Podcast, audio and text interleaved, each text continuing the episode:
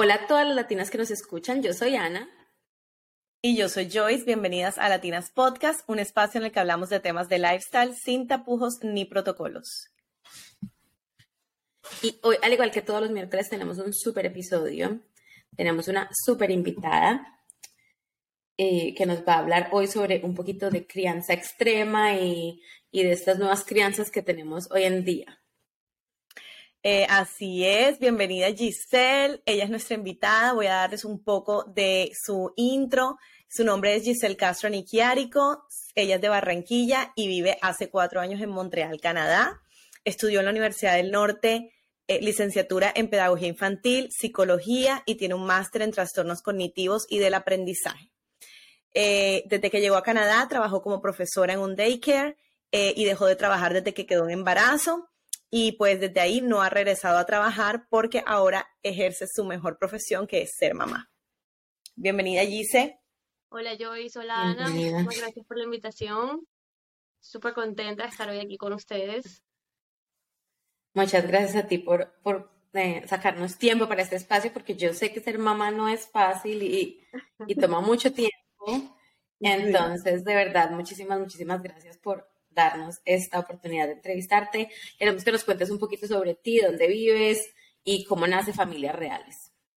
Bueno, eh, como dijo Joyce, yo vivo en Canadá, vivo hace cuatro años aquí, me vine con mi esposo, como muchos de los colombianos, buscando un mejor futuro, eh, pensando en los hijos que todavía no teníamos en ese momento, que queríamos pues sacarlos de la situación que lastimosamente tenemos en nuestro país y casualmente por separados, antes de ser novios, mi esposo había buscado cómo venirse a Canadá, yo había buscado por mi lado cómo venirme a Canadá y esos planes se unieron en el camino y llegamos acá. Eh, mi cuenta Más Familias Reales nace con la llegada a Canadá.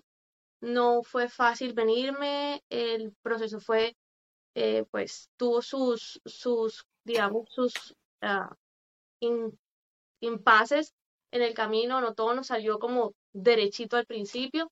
Y los primeros seis meses que yo estuve aquí, no tenía todavía mi permiso de trabajo, estaba esperando que me llegara por parte del gobierno, entonces, y mi esposo estudiaba todo el día, entonces pasaba muchísimo tiempo sola. Vivíamos en el sótano de una casa de un colombiano que lo había adecuado como un apartamento.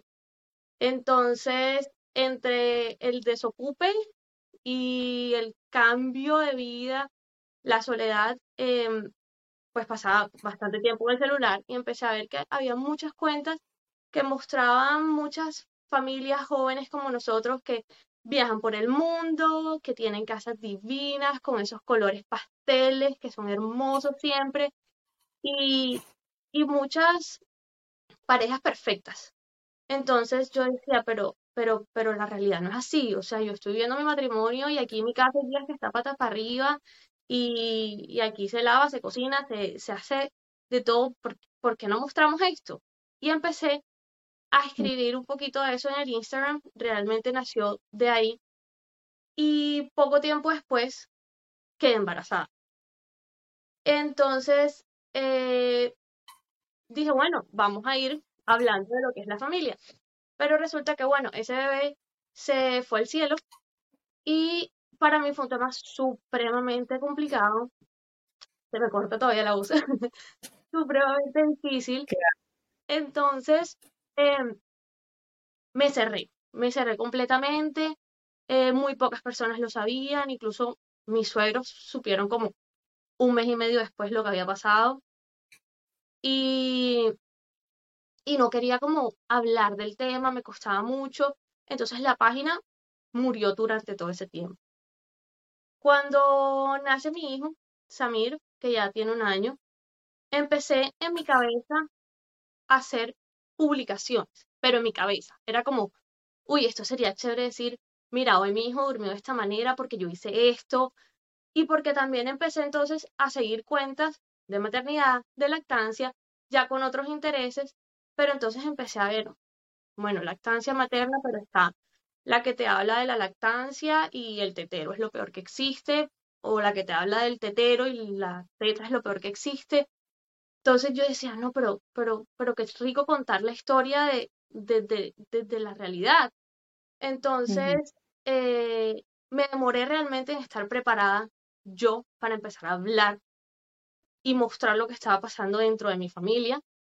Em, en estos días le decía Joyce, es que a veces se me olvida que grabar o, o, tomarle fotos al niño porque la verdad, como, es mi, como se llama mi Instagram, es real. O sea, yo cuando estoy con él vivo los momentos con él, vivo, entonces a veces se me olvida.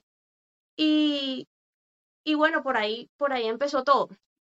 Eh, hace como dos meses retomé y, y pues a medida que voy sintiendo la confianza y la tranquilidad, voy, voy contando lo que, lo que me siento abierta a contar todavía, porque la verdad me cerré muchísimo con el tema de, de la pérdida del bebé y, y no fue fácil para mí como hablar y contar esto porque lo quería desde la realidad. Tampoco quería, con, tampoco es algo que he contado en la página y no lo pienso hacer por ahora porque si he visto otras cuentas en las que las personas lo hacen, es completamente respetable, pero tampoco quiero como, como ni victimizarme, ni... Sí, eh, hablo de que mi bebé es un bebé arcoíris, pero, pero hablo de, desde que él llegó hacia adelante, no eso que pasó detrás. No, completamente entendible. Tú sabes que yo también pasé por eso y, y te entiendo, entiendo totalmente tu sentimiento. No es algo tan fácil de hablar. Y, y, no es tan fácil como estar diciéndolo también, porque es, una historia triste y la mayoría de veces uno no quiere estar contando las historias tristes, sino las historias bonitas o inspiradoras. Entonces, sí, obviamente te entendemos, te entendemos desde ese lado. Y me parece algo importante, bueno, Gise y yo somos amigas desde que estamos chiquiticas. Creo que yo soy más mayor que Gise, desde que Gise nació nosotros somos amiguitas y mm, nos decimos hermanita y todo. Y, mm, y bueno, estuve hace poco con ella y me estaba contando de este tema de que no veía tantas cosas reales en las redes sociales, sino al contrario, todo esto del, del, del, tema de la familia perfecta, de las psicólogas que ni siquiera tienen hijos hablando de cómo debes criar un hijo, de o sea, de, un mil de cosas que están incitando a la gente a actuar de cierta manera, a los padres a actuar de cierta manera, que en la vida real es a veces muy difícil poner, tener, o sea, poner, poner en práctica. Y me pareció súper interesante su idea, y de hecho por eso eh, estamos aquí entrevistándote y por eso el nombre del episodio, eh, vamos a hablar un poquito de estos extremos de la crianza moderna. Entonces, quiero que nos cuentes, Gise, cuáles han sido como los principales desafíos que se enfrentan los padres hoy en día con la crianza moderna.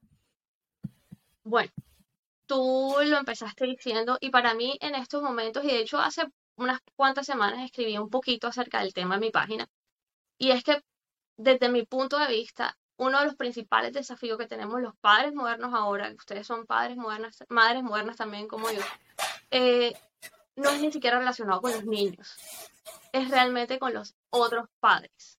Porque hemos estamos entrando en una era en que la crianza se ha vuelto, ¿cómo muestro yo que lo estoy haciendo mejor que el otro?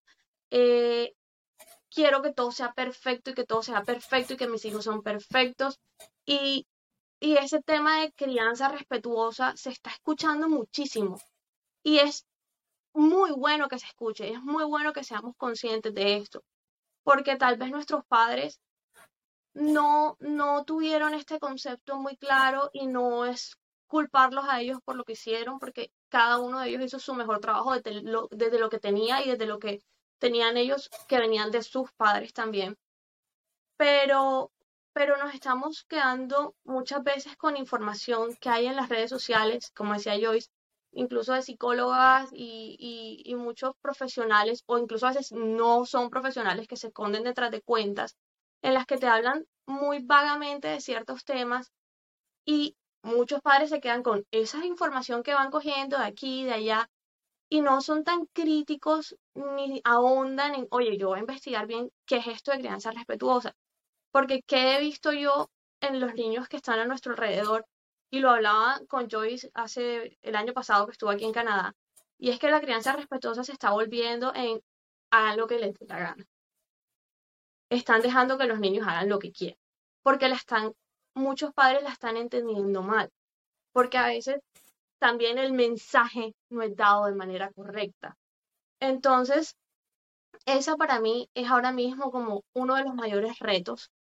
Y, y las críticas de los otros padres, de las otras madres, en, oye, mira a ese niñito cómo lo dejan hacer eso, oye, pero mira esa mamá que, que es realmente ese uno de los retos más grandes que tenemos ahora con la crianza, porque antes lo que pasaba dentro de las paredes de una casa quedaba ahí, pero es que ahora todo es público, todo es público y vemos todo lo que hacen las otras personas y algunas muestran más que otras, pero, pero estamos ante el lente de todo el mundo.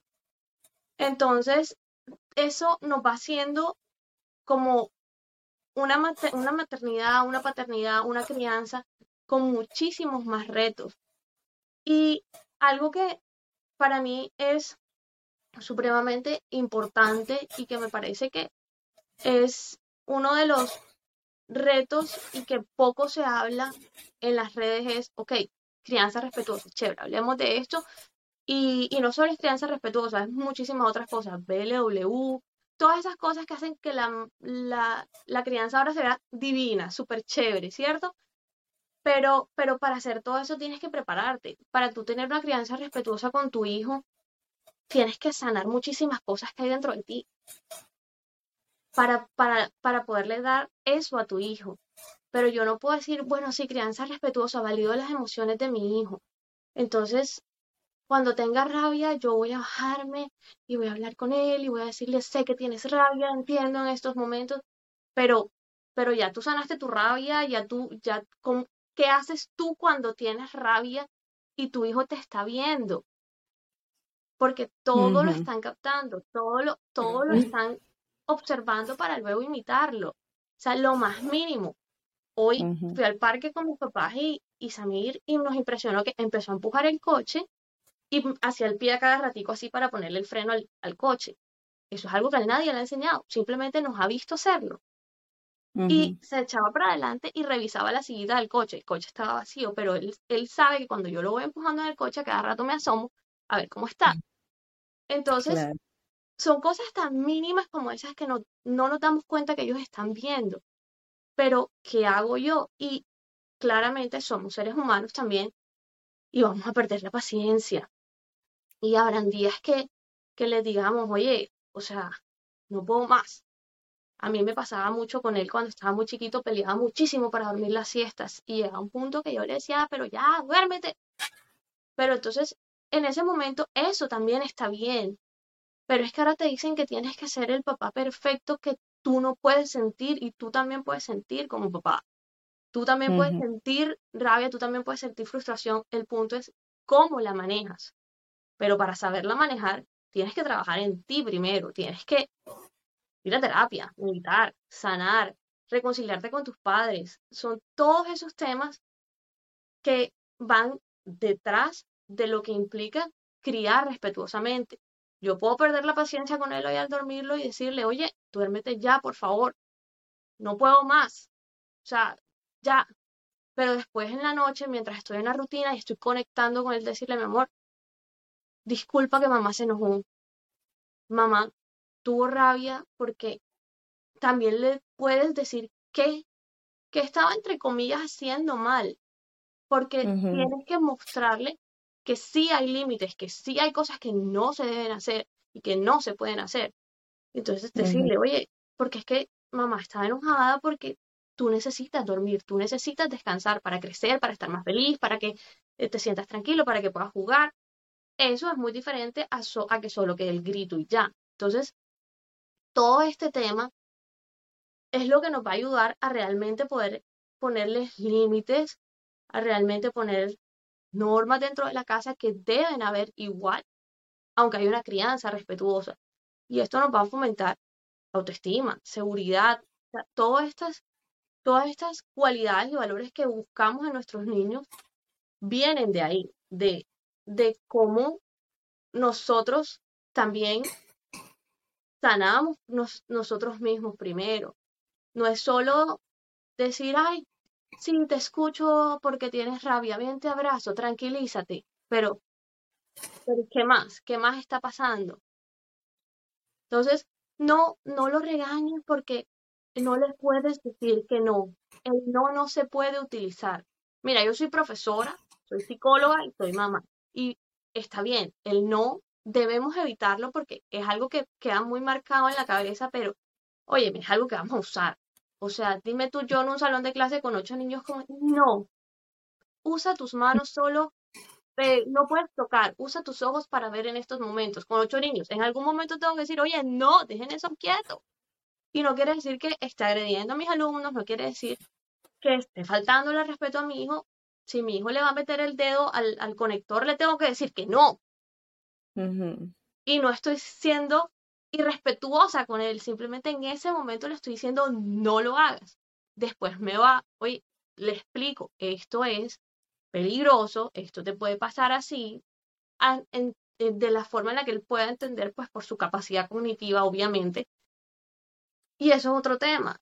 En esa crianza respetuosa debemos hablarle a los niños hasta donde da su capacidad cognitiva. No es lo mismo hablarle a un niño de cuatro años que hablarle a un niño de un año, de seis meses, de siete meses, que igual a todos les debemos hablar, pero, pero ¿cómo se lo dices? ¿En qué términos? Entonces, todo eso es lo que realmente en global hace que sea una crianza respetuosa.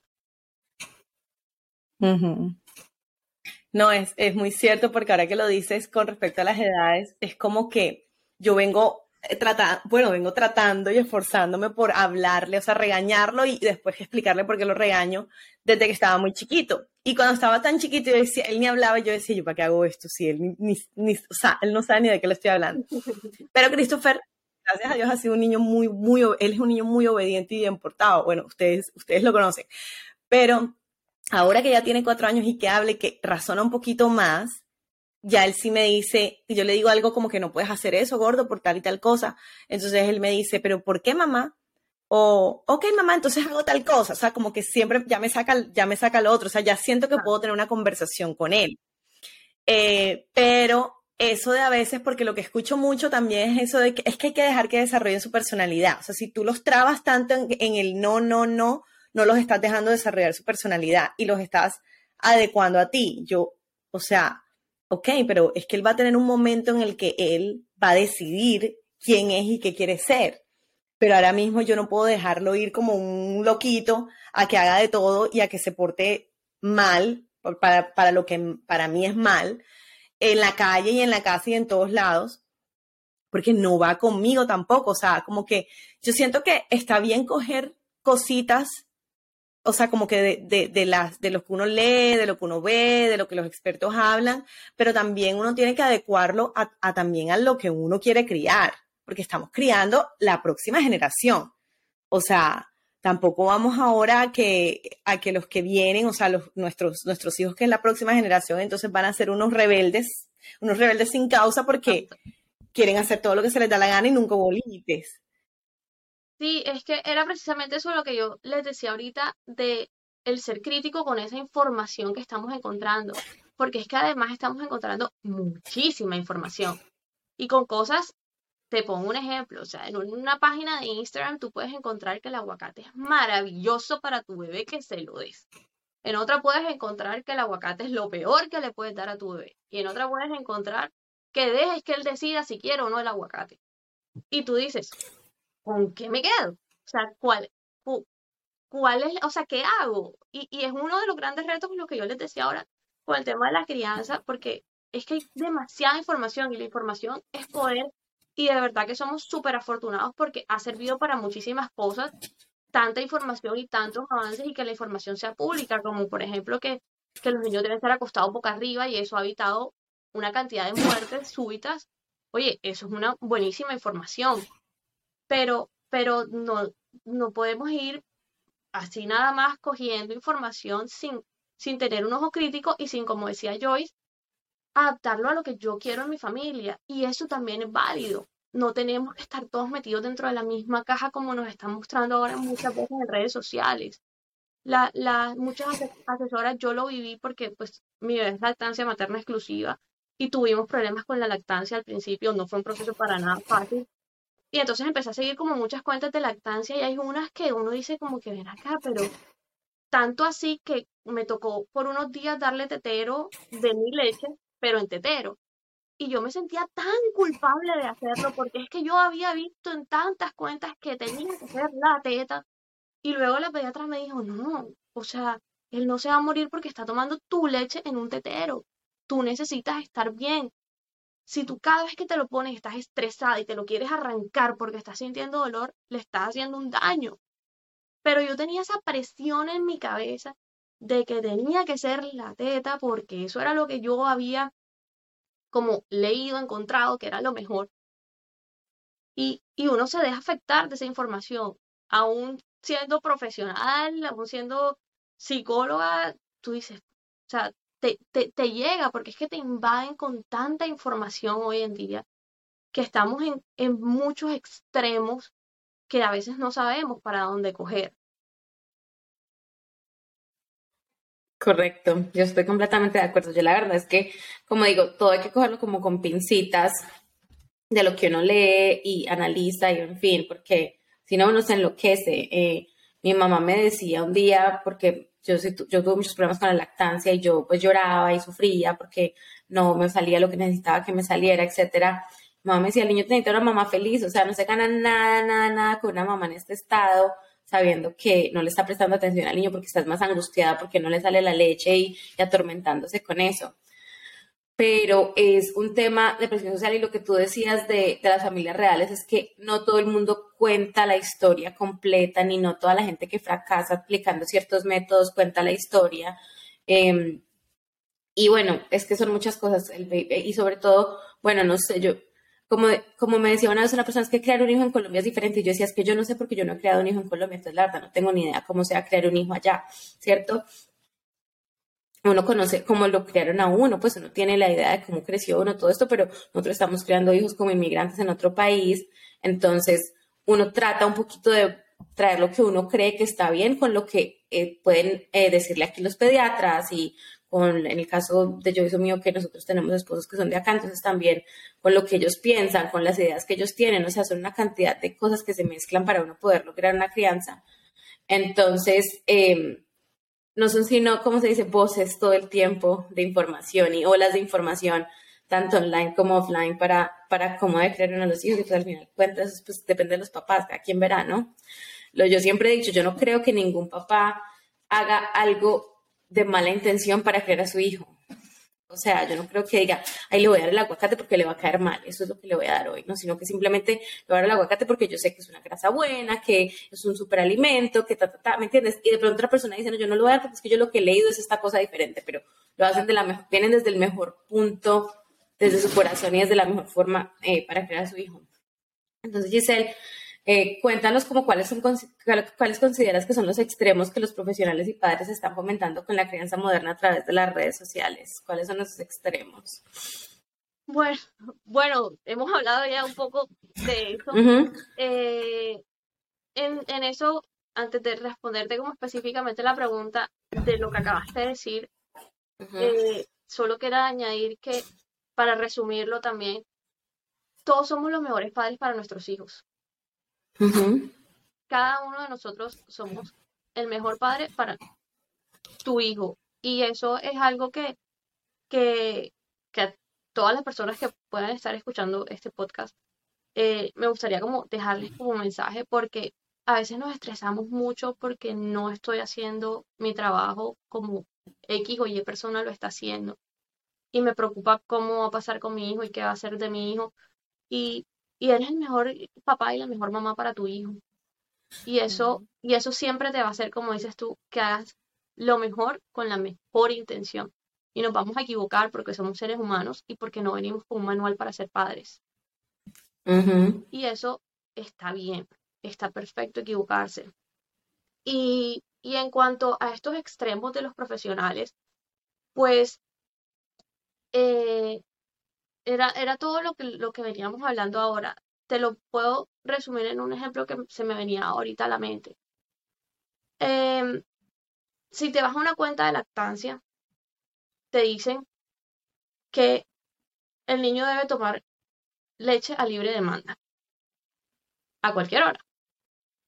Entonces, si tu bebé es de lactancia materna exclusiva, tú Si haces colecho, además es espectacular. Y que cada vez que él quiera durante la noche venga y tome. Y que las, los entrenamientos de sueño son lo peor que existe. Pero si te vas a una cuenta de entrenamiento de sueño de alguna eh, consultora, consultora de sueño, te dicen que los entrenamientos de sueño son lo mejor que existen y que hay entrenamientos que son respetuosos. Yo soy una mamá de lactancia exclusiva que entrené a mi hijo en el sueño.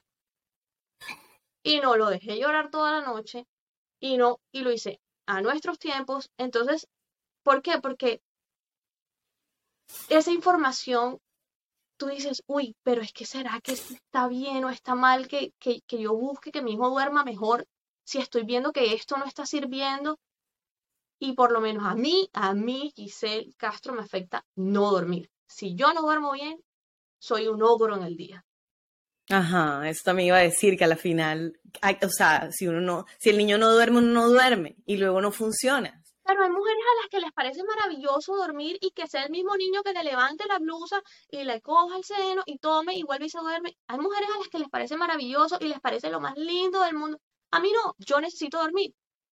Entonces, yo dije, en cierto punto, después de que realmente Samir, gracias a Dios, vino con, con el chip de dormir bien en la noche. En el día las fiestas son un desastre, pero en la noche él desde chiquito dormía ocho horas de seguida, así. Y no fui, me fui para Barranquilla sola con él. Estaba en cero rutina. En la noche cuando lloraba, empecé a ponerlo en el seno cada vez. Se volvió un desastre todo. Cuando vine aquí, Obviamente no pude mantener ese, eso porque en Barranquilla no tenía que cocinar, no tenía quien me ayudara, pero cuando llegué aquí al día siguiente tenía que cocinar sin haber dormido. Tenía que quedarme sola con él, cuidándolo todo el día porque mi esposo se va a trabajar. Entonces dije, no, esto se acaba aquí. Y mi suegra me preguntó, ¿qué quieres de regalo de Navidad para Samir? Le dije, el mejor regalo de Navidad es que lo ayudes a dormir mejor. Quiero un entrenamiento de sueño. Él no sabe que es un regalo todavía, él no sabe que es Navidad. Y y así fue.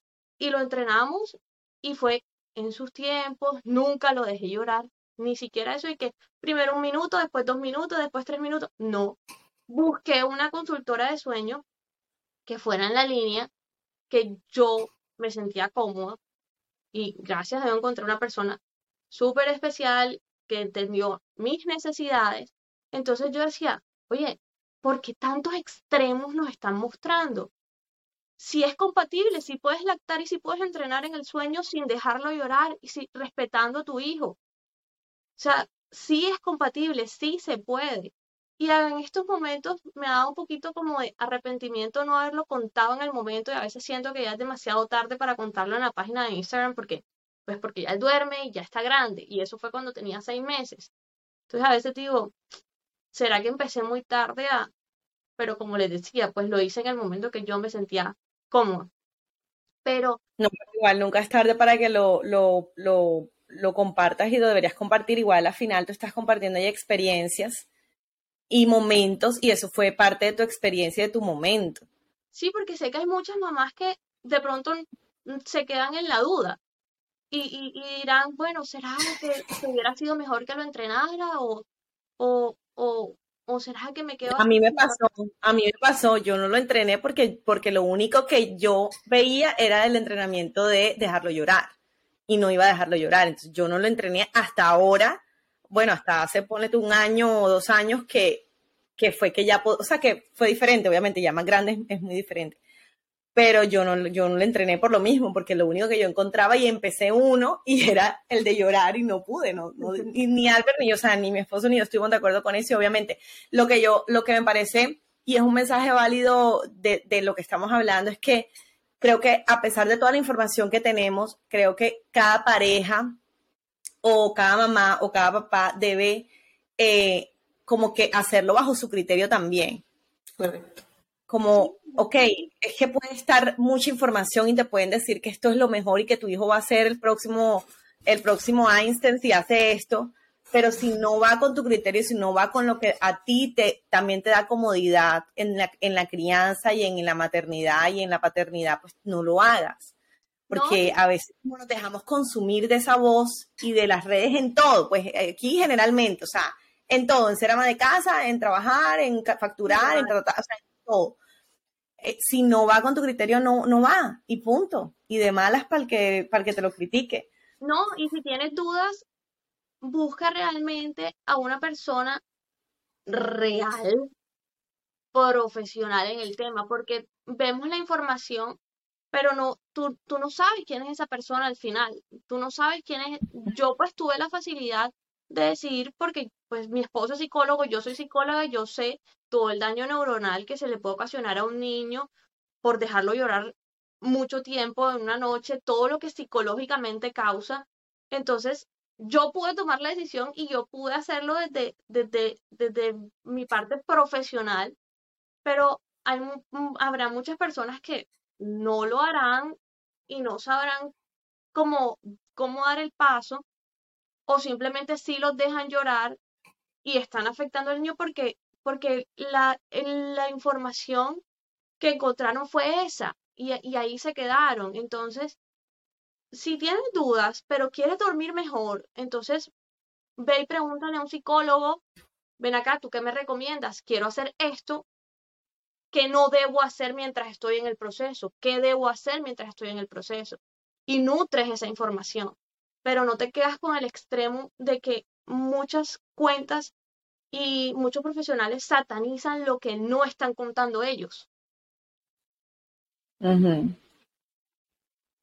Entonces, lo mismo pasa también, no solo, bueno, estamos hablando aquí ya un poquito de, bebés con la, con la lactancia y danos ahora, por ejemplo, hablemos de un ejemplo ya de los niñitos un poquito ya más grandecitos en el tema ya de disciplinar, corregir y, y, crear límites. Es, es eh, un poco de lo que, lo que te decía. Primero, los niños, si tú quieres crear límites en los niños, eh, tienes que mostrar esos límites de una manera, sí, respetuosa. Pero, pero para mostrar esos límites, tú debes acomodarte a la edad de tu hijo. Entonces, tú decías ahorita, por ejemplo, con Christopher que tú, ahora él te, él te, refuta lo que tú le dices, te dice, mamá, pero ¿por qué? Probablemente si tú lo vas a bañar en la noche, te va a decir, mamá, pero ¿por qué me tengo que bañar? No me quiero bañar. Pero si tú tienes algo que es súper clave con los niños, que lo he vivido como profesora todo el tiempo y ahora como mamá, una rutina, eso te va a ayudar muchísimo a que tu hijo vaya conociendo el límite que tiene contigo en la casa a la hora de dormir. Entonces, de esa manera se le pueden ir presentando los límites a los niños de acorde a su edad. ¿Por qué?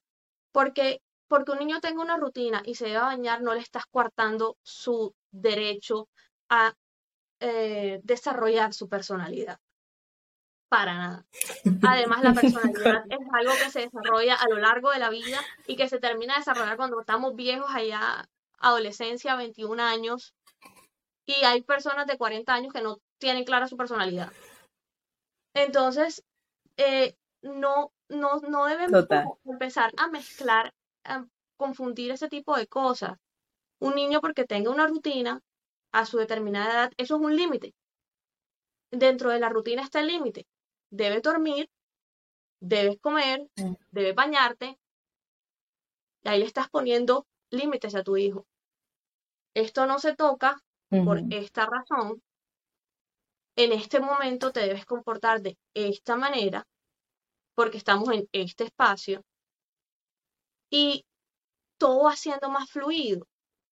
Entonces, y pues sí, yo en este momento apenas estoy como en los primeros pasos, pero tengo, digamos, ya tengo algunos puntos de comparación. Por ejemplo, para mí nunca fue una opción que mi hijo comiera caminando alrededor de la casa, ni gateando, yo no correteo a nadie para que coma. Y mi hijo ve que yo voy a servirle la comida y si él no está en su silla de comer, se sienta en el piso enseguida se sienta en el piso, porque ahí yo establecí un límite desde chiquito. Y en mi cuenta tengo un, un, un mensaje, una publicación acerca de eso de, ¿se puede ir a comer con un bebé? Yo puedo ir a comer a un restaurante con un niño de un año porque él sabe que mientras estamos comiendo se tiene que quedar en la silla. En un restaurante no se camina y ahí hay un límite. Y yo no le dije, cuando estás en un restaurante está prohibido caminar. No, ni le estoy cortando su desarrollo. Óyeme, socialmente tú no ves un adulto corriendo por un restaurante.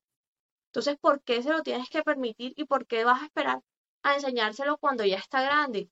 Entonces, lo que decías tú, Joyce, vamos a tener unos, una, nueva, una nueva generación que está haciendo lo que quieren. Y porque no quieren poner límites porque creen que el límite es malo, porque creen que el límite es irrespetuoso, pero es realmente cómo se está viendo el límite. Una cosa es límite y otra cosa es prohibición y autoritarismo. Son cosas completamente diferentes. De pronto, eso es lo que yo creo que estamos como yéndonos al extremo con respecto a comparación a, a nuestra crianza. Nuestra crianza fue un poco más, o la mayoría de mi generación fue un poco más de miedo, de autoritarismo, prohibición, ¿sí? Entonces creo que ahora están, la, la, mayoría de gente se está yendo como al extremo, ah, antes como a mí me, hice, me prohibían y a mí con, con la mirada nada más ya yo le tenía miedo a mis papás, o con esto, o la correcta, entonces ya yo mi hijo nada de eso pero no es que es nada de eso, entonces se están volviendo en que no hay límite para nada. Y eso, y eso, mira, hoy en la tarde, como les decía, fui al parque con mis papás y fuimos al parque de esos de los de patinetas. Y a mí me dan favor esos parques porque me parecen que son puro cemento, un niño se cae y yo ya le veo la cabeza rajada. Pero yo le decía a mi papá, si a mí me da miedo, yo no le puedo transmitir ese miedo a mi hijo si él quiere montar patineta. Lo que yo pienso hacer con mi hijo, si le veo el interés, es que desde pequeño le tengo que enseñar que cuando él vaya a estar en este lugar, esté o no esté un adulto vigilándolo, él debe usar un casco, usar unas rodilleras y usar unas poderas. Y había niños de 14 años con casco y había niños de 7 años sin casco. Entonces, todo ese tipo de cosas son, no le voy a prohibir que, se, que, que vaya y se monte en la patineta. Eso sí es coartar el desarrollo de una personalidad pero por decirle y enseñarle que se tiene que poner un casco, lo estoy enseñando a ser responsable, poniéndole un límite que al principio, cuando esté chiquito, va a sonar, si quieres hacerlo, necesitas ponerte el casco, si no, no lo vas a poder hacer, ahí está el límite, para que después sea un adulto responsable, para que después sea un adolescente responsable. Pero, pero al principio tienes que empezar a guiar porque, porque su cerebro todavía no está desarrollado para que ellos tengan límites por sí solos. Es la última parte del cerebro que se desarrolla, que es el lóbulo prefrontal. Y se desarrolla, se termina de desarrollar a los 21 años. Entonces, esa es la parte de nuestro cerebro que nos permite decir, no puedo salir en cuero a correr por la calle. y, y, miren lo lejos que se termina de desarrollar. Entonces, claramente que ellos necesitan una ayuda para establecer esos límites. Y sí los necesitan. Y yo siento, percibo que los estamos perdiendo muchísimo, muchísimo, muchísimo hoy en día.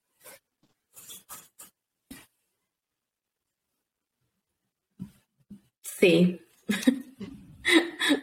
yo la verdad, yo la verdad dejo, dejo de hacer mucho de lo que le da la gana, honestamente, eh, a mi bebé. Porque la... Ay, no, eh, pero Teddy es súper bien portado. Ah, no, sí, Teddy es muy juicioso, obviamente, pero pues sí tiene las rutinas, todo este tema. Pero la verdad es que él es un niño con un temperamento fuerte. Entonces, em, yo manejo ahí unos límites con él diferentes un poquito. bueno, eh, entonces, bueno, pues si nos estabas explicando cómo podemos equilibrar la necesidad de establecer esos límites y disciplina, y pues es como muy importante que también vamos promoviendo esa autonomía y autoestima de nuestros hijos, pero entonces, ¿cómo, cómo hacemos eso? ¿Cómo hacemos para, como para que a pesar de que establezcamos los límites no se pierda esa autonomía? Pues eso era eso que decíamos, eh, a medida que tú, que tú le vas dando las herramientas, le vas poniendo un ambiente en el que hay unos límites, en el que hay un, en el que hay un respeto, vas creando niños seguros. Y es un niño seguro es un niño que va a tener una buena autoestima, un niño, un niño seguro es un niño que, que va a ser autónomo, porque tú le das la oportunidad, pero por darle la oportunidad no quiere decir que lo debas dejar correr como un caballito desenfrenado. A mí me tocó un miquito que se monta en todos lados. Y ayer, por ejemplo, se dio un golpe que tiene un morado aquí en todo el cachete. Que tú dices, oye, un niño de un año con un morado aquí, o sea, todo el, todo el cachete morado. Eh, me tocó Miquito, me tocó así. Así es su personalidad. Pero por eso no lo puedo dejar que se monte en una escalera. Pero cuando se está montando en las cosas, lo acompaño, estoy ahí al lado y se lo permito, pero hay momentos en los que le pongo el límite. Entonces es como, como decían antes, como que sueltas un poquito la caña de pescar y cuando tú creas que es necesario la recoges y vuelves y la sueltas y, y, y, te vas adaptando. Mira, tú lo acabaste de decir, mi hijo tiene rutinas, pero tiene un temperamento fuerte y aquí me toca manejar los límites de una manera diferente porque es lo que funciona en tu casa, en tu familia. Y lo, lo, que, lo que te decía ahora, somos los mejores papás para nuestros hijos. Y cuando tú haces las cosas con amor y con respeto, tú vas a tener unos niños con una buena autoestima, unos niños seguros, porque ¿qué más seguridad de saber que papá y mamá están ahí para ti? O que mamá está ahí para ti, o que no, o sea, en el caso que falte alguna figura o lo que sea. O sea, saber que tienes una persona que te ama, que te apoya, eso es lo que te va a dar seguridad, eso es lo que te va a dar autonomía, eso es lo que te va a dar una buena autoestima, eso es lo que te va a ayudar. No se limita solo a si pongo o no pongo un límite en el proceso de crianza. Ok, súper, súper interesante. Yo creo que aquí nos vamos con, muy buenos consejos eh, y con una muy buena explicación y desde la, y, como tú lo dices, o sea, respetando lo que le funciona a cada quien, pero también llevándose lo mejor de todo lo que leemos y de todo lo que, lo que vemos. Así que bueno, yo creo que eh, ha sido un episodio muy interesante. Giselle, muchas gracias por aceptar nuestra invitación, por estar aquí y por llegar a los oídos de todas las latinas que nos están escuchando y que obviamente eh, si nos escuchan es porque quieren ser mejores, porque están procurando obviamente eh, ser mejores mamás, em, eh, aprender y bueno, estar en esta, en esta, en este viaje con nosotras. Correcto, gracias a todos por escucharnos. Este fue nuestro primer episodio de Mayo con M de Mamá, que vuelve este año con toda. Tenemos muchos más episodios durante todo el mes de mayo, en los que vamos a aprender sobre maternidad, y niños y etcétera, etcétera. Entonces no se pierdan todos los episodios. Giselle, muchísimas gracias por estar aquí. Nos vemos la próxima semana. Gracias. Gracias.